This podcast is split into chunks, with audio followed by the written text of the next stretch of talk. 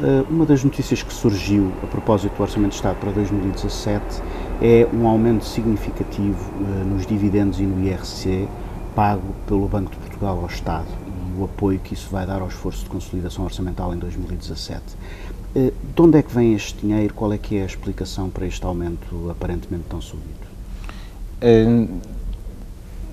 O, o, essencialmente, o dinheiro resulta da estratégia de provisões do, do, Banco de Portugal e do programa de alargado de compra de ativos, ou seja, o programa de expansão quantitativa do BCE. Uh, ah, esse programa tem adquirido dívida pública dos países membros da zona euro. Uh, em Portugal, uh, o Banco de Portugal em 2000, no final de 2015 tinha uh, adquirido 10 mil milhões de euros de dívida pública portuguesa, mais cerca de mil milhões de euros de dívida uh, do setor privado. Uh, essa dívida rende juros, os, esses juros resultam em, digamos, lucros para o Banco de Portugal. e, e, portanto, isso foi em 2015. Em 2016, o banco já adquiriu mais dívida e, portanto, uh, é, é, esse, é esse efeito que estamos uh, a, a, falar neste momento. Mas em, isso já tinha acontecido em 2015 e em 2016 o, isso não aconteceu, ou seja, houve, uh, descreveste um texto em que explicavas que tinha havido um, que o, o Banco de Portugal tinha constituído provisões uh, e que, portanto, os resultados positivos associados à compra desses títulos não se verificou em 2016 e, e, e falava-se também de valores uh, consideráveis. Porque é que, em primeiro lugar, o, o que é que são provisões do Banco de Portugal, para quem nos está a ouvir, e porque é que essas provisões afetam os resultados do Banco de Portugal e, portanto, os dividendos que são pagos ao Estado? Portanto, explicando de forma resumida, provisões uh, são uma forma de não declarar lucros. É como pôr dinheiro à parte. Uh, guardar um cofrezinho de reserva à parte, eu estou a explicar se calhar de uma forma um, pouco injusta, mas uh, é uma forma de guardar lucros para um futuro incerto, uh, que tem dois efeitos. Por um lado, não se paga impostos, e por outro lado, dado que o Banco de Portugal está obrigado por lei a distribuir 80% dos seus lucros líquidos como dividendos, também não distribui dividendos. Portanto, o Banco de Portugal, eh, de acordo com, com as regras atuais, pode constituir essas provisões para riscos gerais, até 5% do valor desses ativos, e pode guardar esses lucros e ir acumulando lucros ao longo de anos e não os distribuir ao Estado. Portanto, não contribui para as contas públicas nesse sentido se as provisões forem exageradas. E acontece que essas provisões no Banco de Portugal são cerca de 4 mil milhões de euros que eles têm guardados já uh, como, como, provisões num, num país que, que, que, sabemos que tem, que tem as dificuldades que, que tem. Repare-se bem, outros bancos centrais não Estamos fazem isso. Estamos a falar de 25% eh, do balanço do Banco de Portugal, esses, esses 4 mil milhões. Uh, Pelo menos era penso, o número que vinha no DN. Não, eu penso que o DN estava-se a referir aos ativos que eles tinham para, no balanço, que poderiam ter risco. Mas, digamos assim, os 4 mil milhões de euros tipicamente o que e as provisões não estão especificamente relacionadas com esses ativos? Não, são para, para riscos gerais. É assim, quando as constituem, podem ter em conta uh, os riscos da dívida e é isso que eles citam no relatório do Banco de Portugal. Uh, mas são provisões para riscos gerais que tipicamente são, do, são dependentes, podem ser constituídas até um valor máximo, até 5% do valor uh, da dívida, mas não me é possível eh, relacionar as provisões. Ou seja, as provisões, em teoria, também podem ser diminuídas. Não é? Portanto, o Banco Central da Irlanda, por exemplo, diminuiu o nível geral de provisões em relação ao, ao passado. Portanto, apresentou provisões negativas nesse Essa é uma questão interessante. Como é que outros bancos centrais nacionais que estão ativos no âmbito do mesmo programa uh, de, de, de, compra de títulos, como é que estão a gerir esta questão da, das provisões? Ou seja, o comportamento do Banco de Portugal é representativo do comportamento médio dos outros bancos centrais nacionais comparáveis ou, ou, ou há, digamos assim, uma, uma, espécie de excesso de zelo uh, no que diz respeito a esta questão das provisões? Uh, essencialmente, existem um, umas chamadas regras ou regulamento ou orientações uh, do Banco Central Europeu para, digamos, as, a preparação das contas dos bancos centrais nacionais. que nesse aspecto, portanto, existe uma coisa, digamos, existe uma ferramenta que é importante nesse sentido, que é o Banco Central Europeu faz uma revisão anual de todos os ativos e considera uh, e tenta procura identificar quais são os ativos em que os bancos centrais nacionais estão obrigados a constituir imparidades, ou seja, assumir perdas no, nesses ativos. Uh, isso ocorre, se, se não estou em erro, em dezembro de cada ano.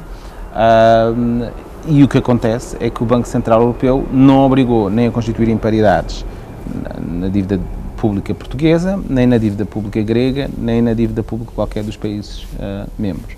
Portanto, ao não obrigar a constituir imparidades, significa que não existe nenhum, uh, nenhuma obrigação a nível do Eurosistema para constituir uh, ou imparidades ou provisões sobre esses ativos.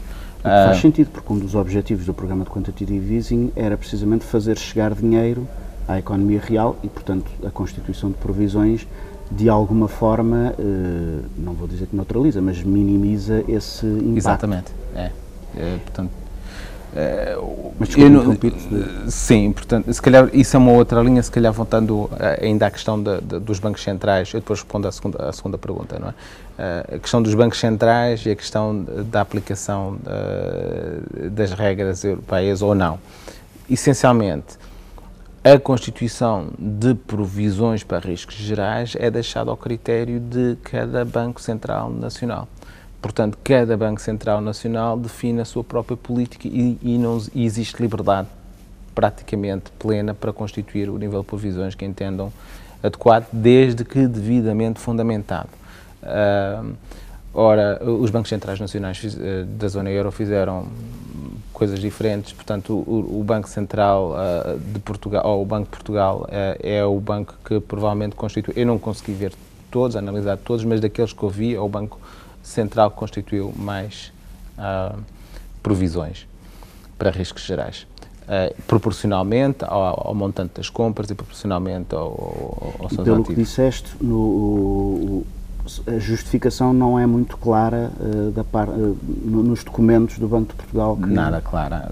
Comparado, por exemplo, o documento, o, o, relatório que é mais claro e mais direto nessa matéria é o do Banco Central da Irlanda, que explica detalhadamente é, quais são os critérios uh, e é, quais são os instrumentos que são utilizados para constituir essas provisões e que, aliás, não constitui nenhumas provisões para esses riscos gerais para a dívida pública da Irlanda que foi adquirida no âmbito desse programa. Ok. Então, e eh, ainda, ainda sobre esta questão do, do, dos critérios, é, é, podemos pensar que o facto de, eh, no, em 2016, a Constituição das Provisões ter retirado mais de 300 milhões de euros uh, de, de, receita de, para o Estado e este ano haver um, um, contributo positivo superior a 400 milhões, que isso quer dizer que houve uma inflexão na, na atitude do Banco de Portugal em relação a este programa ou simplesmente o Banco de Portugal não agravou a sua posição a esse, a esse nível? Um, o Banco de Portugal adquiriu mais dívida este ano, portanto, eu penso que chegará ao fim de 2016 com mais de 20 mil milhões de euros de dívida pública ou seja, o ano passado terminou o ano com cerca de 10 mil e este ano, dependendo das compras que são feitas, houve meses em que, o, que o Banco de Portugal e o BCE não conseguiram comprar muita dívida pública.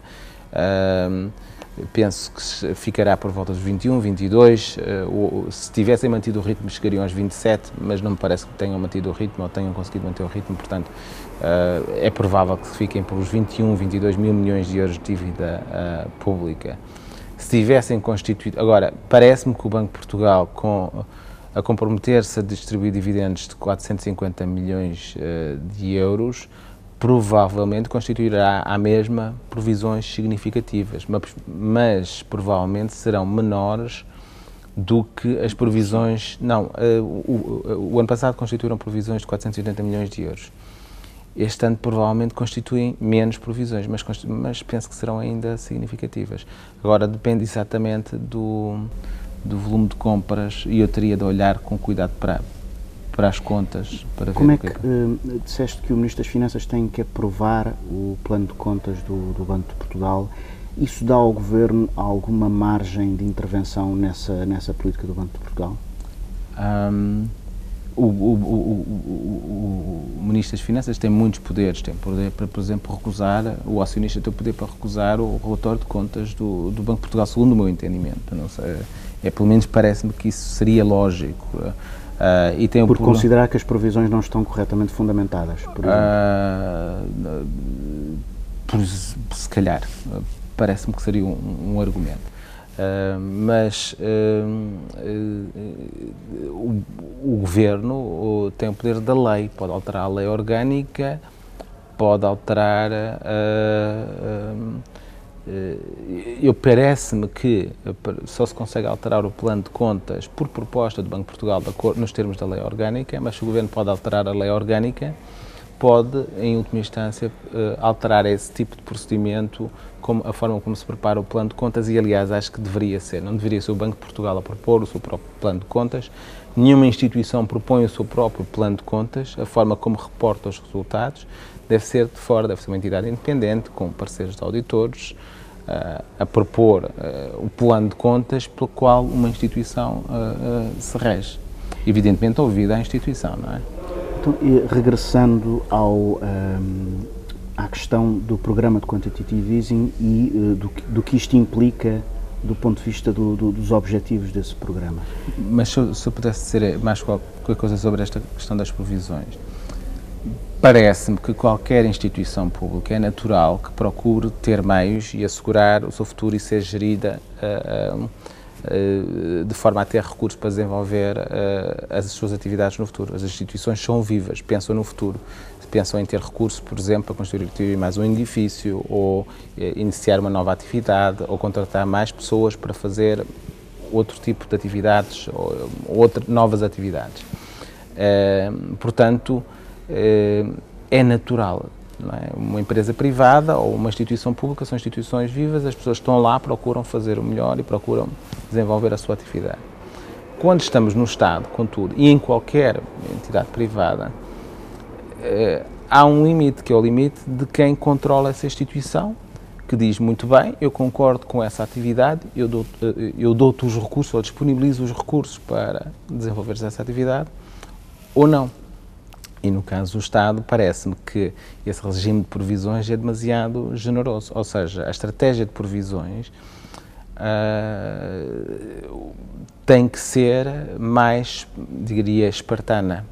Uh, porque o país é que tem que saber onde é que vai aplicar os seus fundos. Ou seja, 480 milhões de euros de provisões é um montante muito grande comparado, por exemplo, com. Uh, uh, orçamentos de ministérios. Portanto, é importante que seja uma decisão que não caiba uh, ao Banco de Portugal, mas caiba aos seus acionistas, que decidem qual o nível de recursos que estará disponível para a instituição Banco de Portugal, como decidem qual o nível de recursos estará disponível para o Ministério da Saúde, não é? Portanto, é, é assim que as coisas funcionam. Até porque com a aprovação do, do Parlamento. Se o nível de provisões fosse mais reduzido, era mais receita para o Estado, o que permitia conduzir outras políticas económicas, como financiar o Serviço Nacional de Saúde.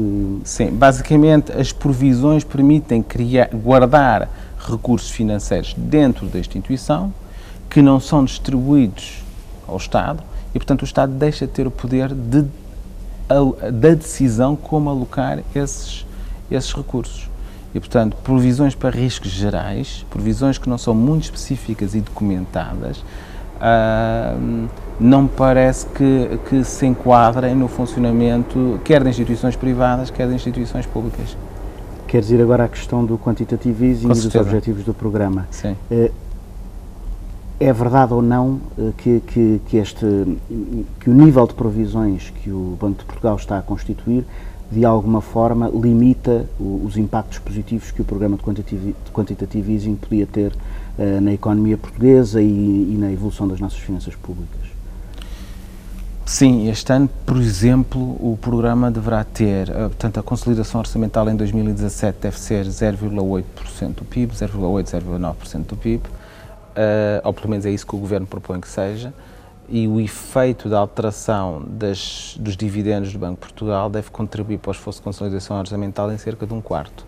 Portanto, cerca de um quarto do esforço de consolidação orçamental vem do Banco de Portugal e é muito positivo e, aliás, afeta o saldo primário, que é uma medida que é sempre importante do ponto de vista de negociações e do ponto de vista de mercados, porque são, digamos, rendimentos de capital. Uh, e, portanto, evidentemente, se estamos, entre aspas, obrigados a cumprir regras orçamentais face aos nossos parceiros europeus, o facto de existirem esses recursos que o Banco Portugal contribui para o esforço de, de, consolidação orçamental, significa que há muitos outros cortes de despesa, muitos outros aumentos de impostos não, que não é necessário fazer.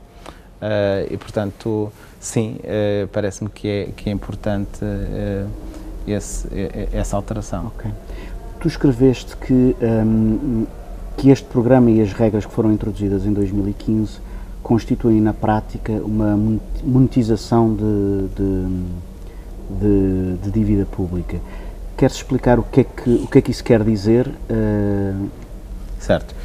A monetização de dívida pública significa o Estado emite uh, dívida pública e esta dívida pública é comprada pelo Banco Central. Portanto, o Banco Central imprime papel moeda ou imprime moeda em forma eletrónica e compra a dívida pública. Portanto, eh, isto é, é, a ideia de monetização direta da dívida pública.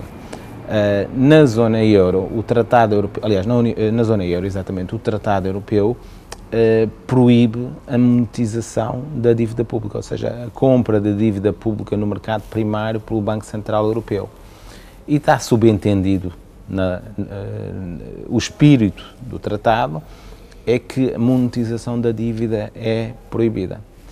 Uh, por isso é que o Banco Central Europeu, por isso é que o presidente do Banco Central Europeu, Mário Draghi, se deu ao trabalho imenso de nunca falar sobre os, o que é que acontece aos rendimentos deste programa alargado de, de, de compra de dívida pública. Ele fala nos riscos do programa, não fala nos benefícios do programa. Uh, porquê? Porque também eu compreendo a posição uh, de Draghi. Se está escrito no tratado, eu não vou dizer que estou a violar o tratado ao fazer uh, um programa destes que está a gerar receitas para o, para o, Estado. Mas o facto é que está a gerar receitas. Por exemplo, o Banco Central da Irlanda vai distribu distribuiu o ano passado, ou, ou distribuiu este ano, 3 eh, mil milhões de euros de dividendos, o Banco Central da Grécia, 1.200 milhões de euros de dividendos, o Banco Central da Espanha também uma figura muito grande, um número muito grande, e, e a mesma coisa para a Alemanha. Portanto, estes programas estão a ter um impacto nas contas públicas dos países membros da, da zona euro. E uh, nesse sentido. menos em Portugal. Menos em Portugal. Até, até, até agora. Uh, eu espero que ainda seja menos no futuro. A ideia é que esses benefícios passem diretamente para as contas públicas, porque, em certa medida, no curto prazo, uh, contribui para uma ligeira redução do peso da dívida. Mas eu estimei, portanto, os programas são relativamente grandes. Eh, a compra de dívida pública que se espera o Banco Central Europeu venha a realizar até, até uh, março de 2017 e fala-se agora se o programa vai ser alterado, se vai ser continuado de forma mais pequena ou não, mas até março, se tivesse mantido o ritmo que estava, uh, o Banco Central teria comprado 18% da dívida pública portuguesa, uh, o que é um montante muito significativo. Só que porque o programa não é permanente, o programa é temporário, em princípio tem a maturidade, dura um tempo que é igual à maturidade da dívida pública que for adquirida nesse programa, cerca de 10 anos, então o efeito não é, não desaparece 18% de dívida pública, desaparece menos.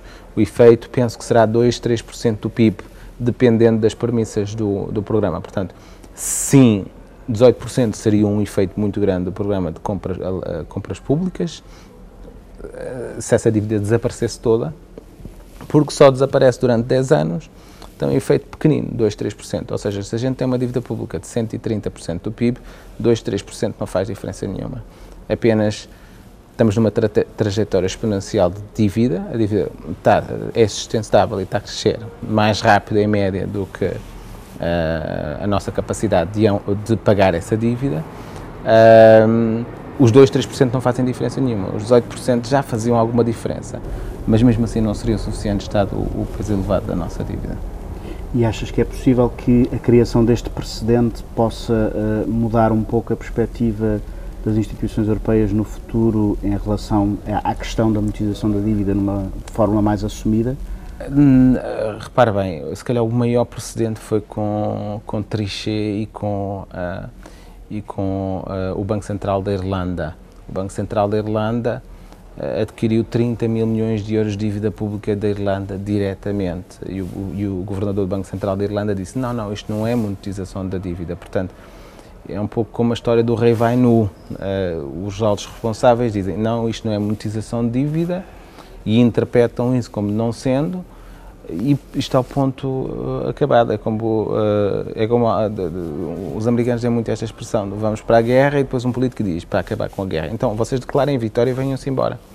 Uh, portanto, é esta a ideia. Uh, portanto, declaram aquilo não é monetização de dívida, mas na realidade era monetização de dívida, o que o Banco Central da Irlanda fez e o que o Trichet fez também em parte. Uh, agora, parece-me que o Draghi teve muito mais cuidado e foi muito mais inteligente na forma como fez este programa, fez com muito cuidado, a procurar envolver os passos todos, a envolver as pessoas, apesar de ter tido a oposição da Alemanha, uh, mas uh, uh, o mandato de Draghi termina em 2000. A seguir, é muito provável que venha alguém, ou da Holanda, ou da Alemanha, se calhar da Alemanha não, porque acho que existe um compromisso para que não seja um, um alemão em Frankfurt a comandar o Banco Central europeu, mas será alguém com ligações ou com a visão dos alemães, provavelmente será um holandês ou um finlandês, a presidir aos destinos do Banco Central Europeu. E parece-me que o programa de monetização de dívida não terá qualquer eh, chance eh, a partir dessa data. Uh, portanto, uh, eu penso que este programa é temporário. Uh, e vai mesmo ser temporário. E vai ser temporário, sim. Então, queria dizer que o temporário depende das pessoas que lá estão. Eles têm, são um Banco Central independente, eu estou a tentar adivinhar o que as pessoas farão, porque eles podem fazer o que bem entenderem nesse, uh, nessa matéria, como aliás Draghi fez e o, o atual Conselho do BCE fez. Okay. Obrigado, Ricardo Cabral, por, por nos teres explicado esta questão, que é uma questão com muitas uh, nuances. Uh, nuances e complexidades, e, e até à próxima. Muito obrigado pela entrevista.